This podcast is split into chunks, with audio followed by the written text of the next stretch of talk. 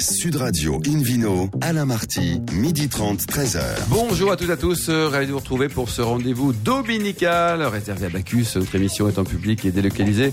Nous sommes au restaurant Baravin Nicolas à Paris au 31 Place de la Madeleine. Je rappelle que vous écoutez Invino Sud Radio dans la capitale sur 99.9 et que vous pouvez nous retrouver sur notre page Facebook Invino. Aujourd'hui, un menu qui, comme d'habitude, prêche la consommation modérée et responsable avec Fabrice Sommier, meilleur ouvrier de France sommellerie 2017, pour nous parler de sa super gamme de verres à dégustation, l'appellation Vaquiras, le Vinum de Provence et puis le Vino Quiz pour gagner des cadeaux en jouant sur invinoradio.fm. À mes côtés, Hélène Pio, Florence Corbalan, Philippe Forbach et David Kebol. Super équipe aujourd'hui. Bonjour à tous les quatre. Bonjour. Bonjour. Florence, vous qui êtes sommelière et chanteuse lyrique, euh, nous partons où aujourd'hui? À Nîmes. À Nîmes, c'est une belle région ça, Nîmes. Il fait chaud à Nîmes, il fait chaud aujourd'hui. À Nîmes, oui, dans le Gard, à l'extrême sud de la vallée du Rhône, plus exactement dans les arènes de Nîmes. Alors attention. Et le taureau, c'est David Cobol, là Non Il y a quelques points communs avec le taureau. hein, Ah, demande à L'accent, l'accent. Pour les oreilles ou pour. Ah, mais justement, on va en parler des, des oreilles. Vous on va, voulez parler on va- des on va cornes parler des cornes. Exactement. Mais bon, je vais pas vous parler de corrida, mais de course camarguaise. hein, c'est beaucoup plus pacifique. C'est un jeu traditionnel qui confronte l'homme au taureau de Camargue. Le but étant d'arracher la ficelle colorée accrochée aux cornes des taureaux, ficelle que l'on appelle la cocarde à l'aide d'un crochet. Alors, ce sont les raseteurs qui font ça. Ils virevoltent, ils sautent par-dessus euh, le taureau, et même. ils- Vous l'avez déjà fait, se- ça, Hélène Pendant pour toutes vos se vacances, vous vous entraînez pendant les vacances, Régulièrement, j'adore. Ils font des tournées Dans votre baignoire enfin, avec bref. taureau, là. C'est assez, c'est assez festif. Ce sont des jeux très populaires et bon enfant qui impliquent des valeurs comme la loyauté et la bravoure, aussi bien pour l'homme que pour l'animal. D'ailleurs, euh, sur les affiches, on peut voir avant le nom du raseteur. Et c'est lui qui est mis en premier. Et celui du taureau apparaît en grosses lettres, à côté du nom du raseteur, ainsi euh, que celui de la manade dont il est issu. Alors justement, lors d'une de ces courses camarguaises, j'ai rencontré Lou Cocardier. Ça veut dire la cocarde en provençal. Un vin blanc à la fois puissant et terrien, comme un taureau, et aérien et frais, comme un raseteur. Vous savez, celui qui saute partout. Alors ce Cocardier blanc 2014, il vous enracine et en même temps, il vous élève. Il est né non pas dans une manade, mais au domaine de Michel Gassier, à Quessargues, dans le vignoble de Bec, situé sur le flanc sud de l'appellation costière de Nîmes, face aux étangs de la Camargue. Je vous rappelle que cette appellation est la plus méridionale de la vallée du Rhône. Elle s'étend sur 40 km du sud-est de Nîmes jusqu'à la petite Camargue, au-delà de Saint-Gilles. L'ensoleillement est très important, les pluies sont concentrées en automne et le mistral, il souffle particulièrement fort, ce qui est très important parce que ça assainit la vigne. Et celle-ci s'enracine très profondément et traverse plusieurs types de sols et de sous-sols, comme le grès, les alluvions caillouteuses, le sable et le calcaire. Alors notre vigneron, Michel Gassier, se décrit comme un paysan chercheur. Lorsqu'il parle de sa terre, c'est avec une grande précision. Il essaie de comprendre le terrain, et de trouver les bons gestes, de sortir des sentiers battus. Il arrive à créer des vins qui ont une forte personnalité, axés sur la fraîcheur, et toujours avec un bel équilibre. Minéralité, fraîcheur et équilibre sont ses maîtres mots. Et il faut que je rajoute que c'est un domaine en bio. hein. Pour revenir à Loucou Cardier, notre vin de ce jour, il a un fort tempérament méridional et en même temps une magnifique fraîcheur avec beaucoup de finesse. Il en est presque salin en finale. Alors ça c'est dû au sol, mais aussi aux entrées marines de la petite Camargue qui rencontre la masse chaude qui se dégage des galets. Vous voyez l'image? C'est magnifique. Hein? Roussanne, grenache blanc et vionnier s'entendent à merveille pour donner le meilleur d'eux-mêmes pour faire ce vin. Alors quand j'ai vu ce vin pour la première fois, j'ai été séduite par sa robe couleur d'or, comme celle du soleil provençal en fin de journée, ou celle de la terre ocre jaune que l'on trouve dans les vignes. Ensuite, j'ai été déroutée par la puissance de son nez. Il est très complexe. On a des fleurs blanches, des épices douces, de la violette, de la cire, une pointe de vanille même. Et ça, ce n'est qu'au premier rendez-vous. Hein. Alors imaginez la suite. Sa bouche ne m'a pas déçue non plus. Elle est voluptueuse, riche en fruits, intense, dense, et sa finale est complexe et surprenante de fraîcheur.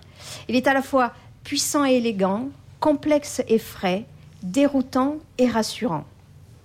Donc pour aller avec ce vin, j'ai choisi une chanson espagnole de Camille Saint-Saëns qui s'appelle El Desdichado. Alors, chose euh, un peu rare, je vais vous chanter un duo toute seule parce que ma collègue s'est un peu fatiguée à chercher des accords musique et vin. Alors, du coup, elle est partie faire la sieste.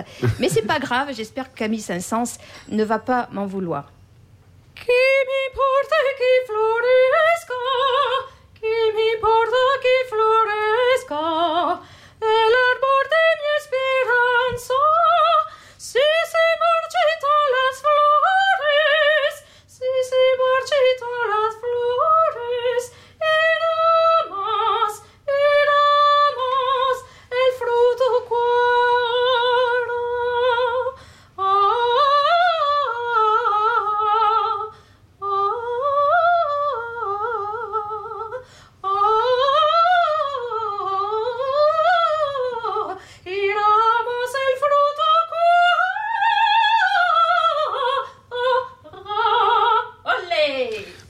vous êtes bien à bord d'une vidéo Sud Radio, hein, vous n'êtes pas trompé de station, tout va bien.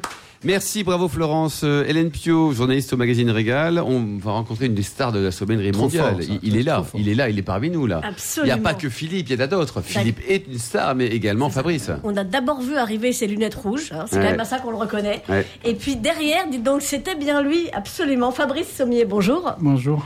Alors effectivement, star international de, de la sommellerie, meilleur ouvrier de France en sommellerie 2007, Master of Sport 2010, donc meilleur sommelier en vin de Porto, hein, c'est le sous-titre, secrétaire général de l'Union de la sommellerie française, chef sommelier et directeur de la restauration au sein du groupe Georges Blanc, gérant d'un domaine viticole. Cet homme-là fait tout ça, il dort jamais, si vous voulez mon avis, et il vient en plus de créer une gamme de verres à votre nom, donc Fabrice Sommier, avec Lehman Glass. Pourquoi avoir éprouvé le besoin de créer des verres? Je pense que c'est euh, l'outil parfait du sommelier. Il y a le couteau sommelier qui est un, outil intéressant, mais l'écrin pour euh, pour le vin et, pour euh, je dirais passer un bon moment avec le vin et le souvenir du vigneron, c'est le verre. Et il y avait tellement de très beaux verres sur sur le marché que j'ai eu aussi envie d'en rajouter un et, qui était plutôt à ma patte, à mon envie. Et ça a été d'abord une rencontre. Moi, je crois beaucoup aux rencontres. Les, les choses se font pas autrement. Et euh, quand en 2015, le, le guide Gomillot m'avait décerné le titre de sommelier de l'année, j'avais rencontré les, euh, Gérard Lehmann. On avait été un peu, euh, ça avait été un peu brusque comme rencontre, un peu tendu, mais Pourquoi vous avez franche. cassé un verre? Non, non, mais on n'était pas d'accord sur sur une sur un, un sujet et j'ai pas l'habitude non plus de de me taire quand je suis pas d'accord. Donc euh, Alors, voilà. il faut préciser d'abord qui est Gérard Lehmann. Donc Gérard Lehmann, c'est le, le, le président directeur général de Lehmann Glass, donc euh, anciennement Verrier de la Marne. Voilà, donc euh, un très très grand verrier, donc rémois effectivement, champenois, et bah, qui, qui fournit en fait pas mal de plus grands restaurants de ce pays, qui travaille déjà avec d'autres sommeliers très connus. Alors justement, qu'est-ce que les vôtres avaient de particulier D'abord, pourquoi pourquoi vous êtes disputé avec ce brave Gérard Et ensuite, euh, qu'est-ce qui s'est passé Racontez-nous. Non, non, on Pourquoi s'est vous pas avez dit, disputé euh, à cause Mon de verre verre. à moi, il non, sera non, mieux. Non, pas du tout. On s'est pas disputé à cause de, à cause de verre, pardon. On a juste eu, on avait un différent sur quelque chose. On n'était pas d'accord sur sur une température, quelque chose. Et, Bon, vous et êtes ça n'avait, réconciliés voilà, maintenant, ça y est. on, on est très amis maintenant. Mais en fait, non. autour, le- autour d'un verre, c'est autour d'un verre, c'est- mieux comme ça. on prenait un verre. En, fait, euh, non, non. Ce qui, ce qui se passait, c'est qu'il faisait beaucoup de verres pour les vins effervescents, puisque c'était la verrerie de la Marne, donc en Champagne. Et donc, effectivement, il m'a proposé qu'on travaille ensemble sur euh, des verres pour des vins euh, tranquilles, qui puissent être aussi utilisés pour des vins effervescents, mais surtout pour des vins tranquilles. Et aujourd'hui, donc, c'est une gamme de, de verres, Fabrice Alors il y a cinq verres, il y a trois verres qui sont déjà sortis, euh, trois verres soufflés bouche et puis euh, deux verres euh, qu'on va nommer plutôt mécaniques qui vont être là plus pour les vignerons, dans les caves, dans les bistrots, dans les endroits où, le. Mais il y en a un pour les vins blancs, un pour les vins rouges, qu'on Alors il y, comprenne en un a, peu il y en a un pour les vins blancs, il y en a deux pour les vins rouges, un pour les vins un peu plus jeunes, un peu plus frais et, et un pour les vins un petit peu plus Et anciens. là, l'idée, c'est d'optimiser la, la bouteille. C'est-à-dire que dans votre verre, dans vos verres, le vin est meilleur. Je sais pas si le vin est meilleur, j'aurais pas cette prétention. Et il y a tellement d'autres très beaux verres, donc je veux surtout pas être. On n'est pas là pour être prétentieux. On est là juste. Moi, j'avais juste envie de, de faire quelque chose de différent et d'avoir effectivement un écrin euh, pour qu'on magnifie le vin et qu'on le serve d'abord à la bonne température et qu'il puisse euh, se donner tout le travail qui a été fait Parce qu'il y a un avant. thermomètre incorporé dans le verre Il n'y a pas de thermomètre. J'aurais pu. Ah, ça serait idée. génial. Ça, c'est une bonne idée. Ah ça, oui. Une bonne idée. Ouais. Merci euh. David. On va peut-être. euh, Un verre, on va un verre peut-être y qui penser. réagisse. Ah, 10%, super. ouais, Couleur, 10%. en fonction de la température du Donc vin. voilà, donc c'était non l'idée c'était d'abord de se faire plaisir, de, de faire un verre qui me plaisait bien et puis je leur ai donné aussi des noms parce que je suis un passionné d'histoire et j'avais pas envie d'avoir des verres avec des numéros, j'avais pas Mm. envie d'avoir des verres euh, et puis j'avais pas envie d'avoir des verres qui ressemblent à, à plein d'autres verres. Donc Alors, on a racontez-nous ces formes. noms. Justement, comment ils s'appellent vos verres? Alors le, le verre pour le moment s'appelle le psyché. Le psyché. Psyché, qui qui est l'âme du vin en fait. hein. Ensuite, il y en a un qui s'appelle Dionysos, le dieu du vin, et l'autre Ariane, qui était une des muses et femmes de Dionysos. Et les deux autres qui Et vont puis il y en arriver a deux autres deux qui vont autres qui arrivent, arriver. Alors les deux autres, c'est beaucoup plus personnel. Je les ai prénommés au nom de mes deux garçons. J'ai deux garçons qui s'appellent Clément et Adrien. Clément comme le premier pape en Avignon, et Adrien comme un empereur romain qui était passionné par le vin et la- le voyage. Euh, alors, ces verres, euh, vus enfin, vu- vus par les profanes, ils sont très très très grands quand même. Le plus petit fait 36 centilitres, le plus grand 85. Bah, J'ai toujours très soif. Un verre de 85 Ah oui, centilitres. quand Quand même, hein. Bah oui, pour qu'ils puissent. Et alors, euh, quel type de bière vous nous conseillez, Fabrice Euh, Mais pourquoi pas Pourquoi pas Avec pas ces, ces températures du mois de juillet, on peut toujours se faire plaisir avec de la bière. Oui, mais je, je pense qu'effectivement, vous parliez de température tout à l'heure. Euh, justement, est-ce que c'est pour les mettre à température euh, C'est pour qu'effectivement on puisse les avoir à bonne température, mais en même temps aussi pour que les vins puissent s'exprimer pleinement dans le verre. Eh bien, enfin, 85 centilitres. hein, euh, Ouais, non, là, mais c'est- alors effectivement, on voit 85 centilitres. c'est une si on grande remplit- famille, quoi. Si on le Une remplit jusqu'au bout, ouais, mais on sait très bien qu'on remplit pas les verres euh, complètement. On peut les trouver où, ces verres, Fabrice, quand si on veut les acheter? Alors bientôt, euh, bientôt ils seront disponibles chez tous les bons cavistes, dans toutes les belles boutiques, D'accord. et puis euh, sur Internet, je pense aussi. Sur oui. Internet. quoi. Combien ça vaut? Combien ça coûte un, un verre euh, Alors les prix sont pas complètement encore tous définis, mais ce seront euh, les, les verres souffle-bouche seront en dessous de 20 euros en prix public. en dessous de 20 euros quoi. Et ils résistent bien Il faut les laver à la main, C'est ça. Est-ce que ça passe au lave-vaisselle Euh, Ça se casse Mais, facilement euh, c'est- bah, comme tous les verres, écoutez, franchement, euh, ça se saurait si les verres se cassaient pas. Mm. Mais euh, la gamme, la gamme, euh, je dirais plus mécanique, va être faite pour la, la restauration et aussi euh, pour les cavistes, pour qu'effectivement euh, ils soient un petit peu plus, non pas solides, mais un petit peu plus euh, résistants. Après, la gamme, la gamme souffle-bouche, ce sont des très beaux verres, très fins, délicats, Bon, qui mettent une en- super idée de cadeau là pour célébrer les, les bons vins pendant l'été. Merci beaucoup Hélène et Fabrice. Merci à tous. Dans un instant, le Vino Quiz pour gagner les cadeaux en jouant sur invinoradio.fm. Peut-être pourquoi pas trois d'eau vert Fabrice et puis ensuite direction le Vaucluse.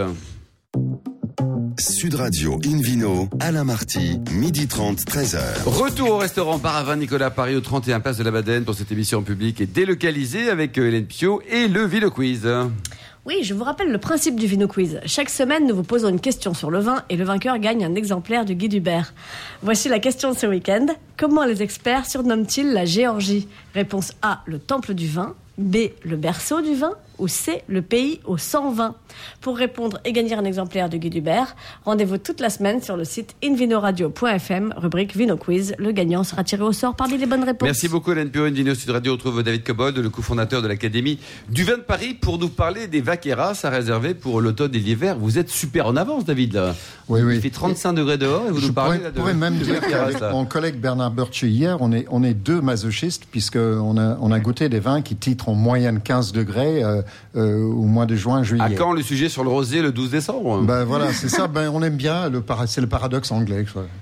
Donc Vaqueras, c'est effectivement des vins plutôt pour pour l'automne et l'hiver. J'ai eu l'occasion de, de goûter une quarantaine récemment, issus essentiellement de deux millésimes récentes, 15 et 16. Il y avait un peu de 17, mais on peut pas dire grand chose de ces vins, c'est trop jeune. Comme disait Bernard à propos de, de Rasto euh, hier, euh, c'est des vins qui ont besoin quand même d'une paire d'années, de deux ou trois ans pour se voilà pour se faire en bouteille.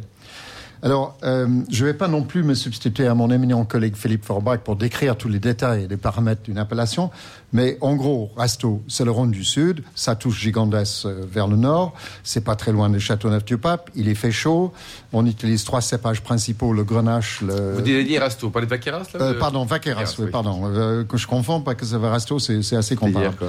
Euh, tout ça, c'est la même latitude, c'est les mêmes cépages. Euh, en gros, il y a des nuances, mais euh, c'est surtout le vigneron qui fait, la- fait les nuances euh, autant que le nom de l'appellation. Euh, on a 1500 hectares, c'était assimilé dans les Côtes-du-Rhône des 37. Au- Aujourd'hui, c'est un cru depuis 1990 exactement, c'est passé en cru, c'est-à-dire que ça s'appelle Vaqueras et non pas Côte-du-Rhône Village Vaqueras ou autre chose. Euh, dans la structure de la production, il y a cinq caves coopératives, 32 négociants de taille très variable et euh, 80 caves indépendantes. Quand même. Donc c'est une appellation qui est diverse et variée. Donc j'ai pas goûté tous les vins, j'ai goûté une quarantaine euh, divisée entre deux, deux euh, millésimes différentes. Et euh, le, le titrage en alcool de moyenne, de moyenne était de 14,5, donc le, beaucoup étaient à 15, voire au-delà. C'est beaucoup, David, non? Ben oui, c'est chaud. C'est ça le problème du grenache hein, aujourd'hui, euh, et dans des années riches comme ça, et, et ça va être de plus en plus courant. Alors après, comme disait Bernard à propos d'Arasto, on va introduire de plus en plus de Syrah, voire de Mourvèdre, voire d'autres cépages. Il y a des cépages accessoires comme la counoise, le muscardin, mais ils sont très très marginaux. Euh, donc, euh, on a des vins qui sont un peu du même style euh, de, de tous les vins du Sud, Gigondas, Châteauneuf-du-Pape, etc. Vaquera, c'est quand même beaucoup plus accessible en matière de prix. Les vins que j'ai goûtés, j'ai demandé une cuvée de chaque producteur et euh, plutôt le cuvée accessible. Donc, le fourchette se situait entre 10 et 20 euros prix public. Donc, c'était raisonnable. Et, euh, j'ai pas demandé des cuvées produits à 1200 euh, bouteilles euh, Oui, qui pas- sont pas des hors de de prix garage, parce que bon. Pas, pas ça. Euh, donc, je vais vous citer quand même les, les choses préférées. Il y a un vin que j'ai préféré au-delà de tout, c'était Montirius, euh, la cuvée Garrigue. Et c'est un des très rares, voire le seul qu'on pourrait boire en, en- en été, puisqu'il avait de l'élégance, il avait de, de l'allant, il avait vraiment un, un style très épuré, euh, tout en étant clairement un, un vin du Sud. hein. donc, il niait pas ses origines, mais il avait aussi beaucoup d'élégance. Et ça, D'accord. ça j'ai trouvé ça très bon. Euh, j'ai beaucoup aimé aussi un, un domaine dans deux millésimes qui a, pro- euh, qui a envoyé un échantillon dans les deux millésimes, Château de Trignon. Trignon. Oui, qui autrefois était moins bon, donc je trouve qu'ils ont fait beaucoup, beaucoup de progrès, c'était très élégant. Euh, quelque chose qui s'appelle le Château Mazane d'Alain Jaume était très bien. Euh, domaine Fontaine du Clos, la cuvée Les Reflets de l'âme, tout ça c'était très bien en 2015. Et puis en, 16, euh, Trignon de nouveau, et le domaine Le Sang des Cailloux, la cuvée euh, Floretto, qui est un vin que j'aime depuis longtemps, et, et là il était au Et rendez-vous. tout ça, David, dans la gamme de prix dont on On était pour tous, tous les vins que j'ai cités entre 10, 10 et 20, euh, avec des variations euh, voilà, dans, dans cette fourchette-là. Euh, je pense qu'il faut vraiment réserver ces vins à des conditions où- il fait un peu plus frais que maintenant. C'est pas des vins d'été, clairement. Et si vous les servez en été, rafraîchissez-le.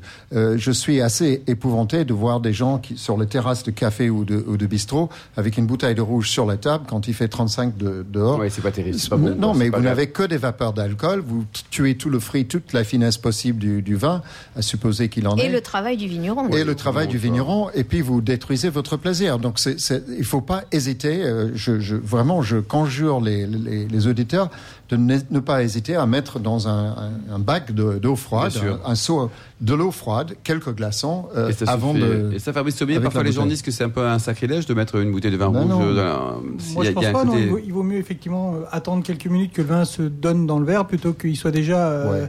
euh, à une température de vin chaud. euh, Parce que ça monte très vite sert. Et vos verres à dégustation, par exemple, la nouvelle gamme que vous sortez, qui seront dans, dans quelques jours dans toutes les bonnes, chez les bons cavistes, ça, ça peut les adapter au vin de Vaqueras dont Ouais, parle David absolument, hein. Oui, Absolument. oui, en oui. Blanc comme en rouge. En blanc comme en rouge. Il y a du Alors- blanc Alors oui, c'est 4%, 4 de l'appellation. Enfin, 4% entre rosé et blanc. Donc c'est Oui, parce qu'il y a 96%. il y a les trois couleurs. Oui. Philippe Forbach Il y a les trois couleurs à Vaqueras. Oui. Il est comment le blanc Parce que euh, à Châteauneuf du Pape, c'est aussi. Ah, je n'ai pas goûté les blancs.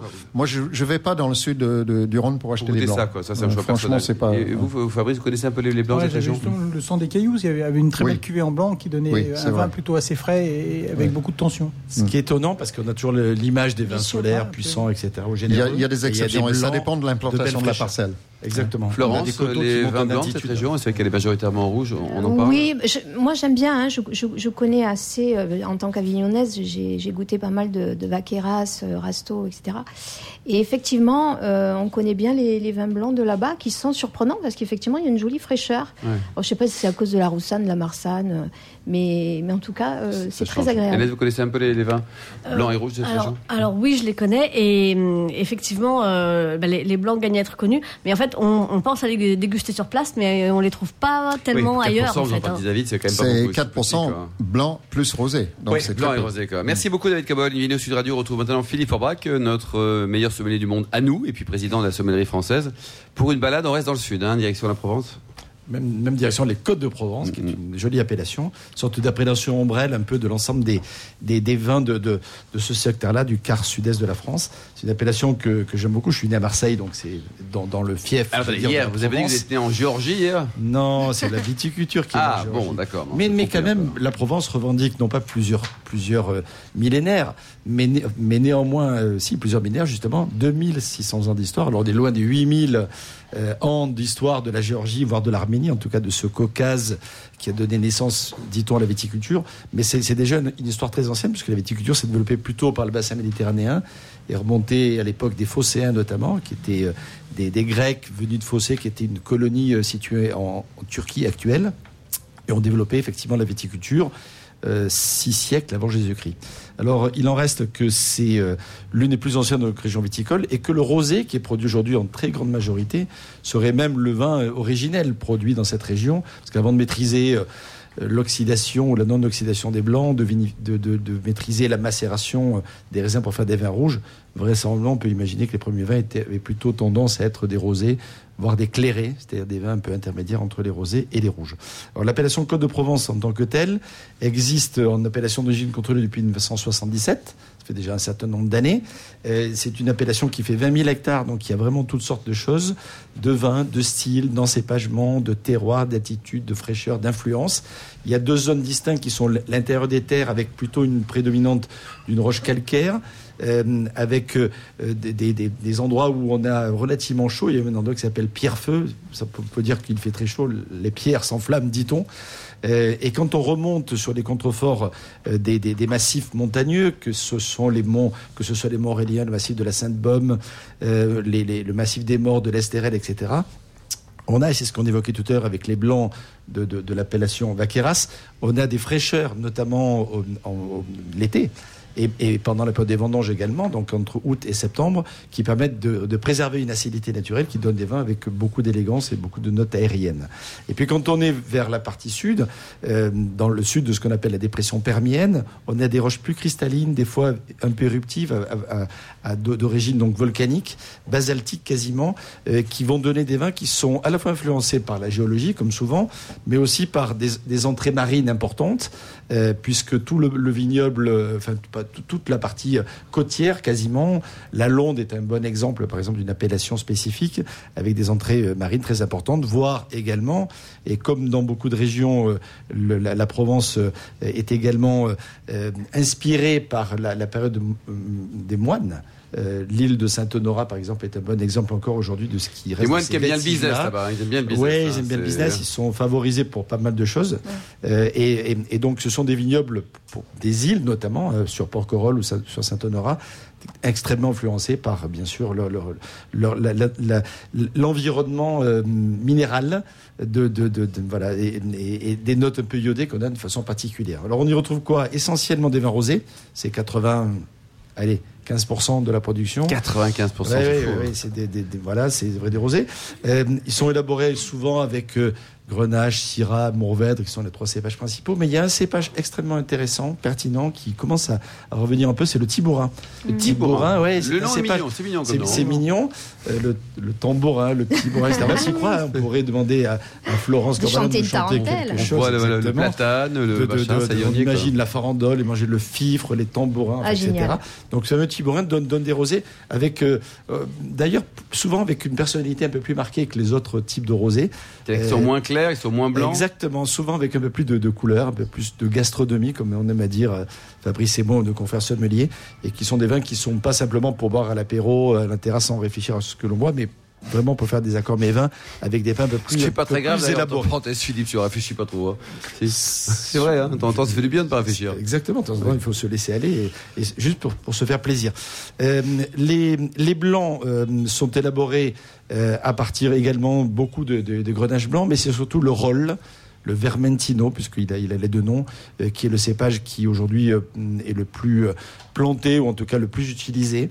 Et notamment parce qu'il a cette capacité à garder une acidité, donc de donner une fraîcheur qui est la bienvenue dans cette région. Et puis les rouges. Alors les rouges, on les oublie souvent. Les blancs aussi, d'ailleurs, il y en a tellement peu qu'on n'y pense pas, mais franchement, ils sont souvent très intéressants. Et les rouges peuvent être très bien aussi. Euh, les, quand on a, notamment, moi j'adore le Mourvèdre, quand on a la chance qu'il soit mûr, on a vraiment des résultats Allez, deux, trois vignes, deux exceptionnels. vignerons, peut-être à ne pas Dans- louper. dans- Allez, dans- deux. sur- deux vignerons Allez, Je vais vous donner euh, la, la- la Bernarde, euh, la Roulière sur du côté de Saint-Tropez, Saint-Maur maison. dans le, même- dans le même coin. Un petit clin d'œil pour le domaine Gavotti qui a été grêlé il y a quelques jours et pour lequel vraiment, notamment le blanc est remarquable. Merci beaucoup Philippe Orbrac, merci à vous Hélène Pio, Florence Corbalan, David Cobol, Fabrice Sommier, fin de ce numéro d'Invino Sud Radio. Pour en savoir plus, rendez-vous sur le site sudradio.fr, invinoradio.fm ou sur notre page Facebook Invino. On se retrouve samedi, samedi prochain à 12h30 pour une nouvelle émission, toujours en public et dès le. Nous serons au restaurant Bar à Vin Nicolas à Paris, au 31 Place de la Madeleine. Excellent déjeuner, restez à l'écoute de Sud Radio et surtout n'oubliez jamais, respectez la plus grande démodération.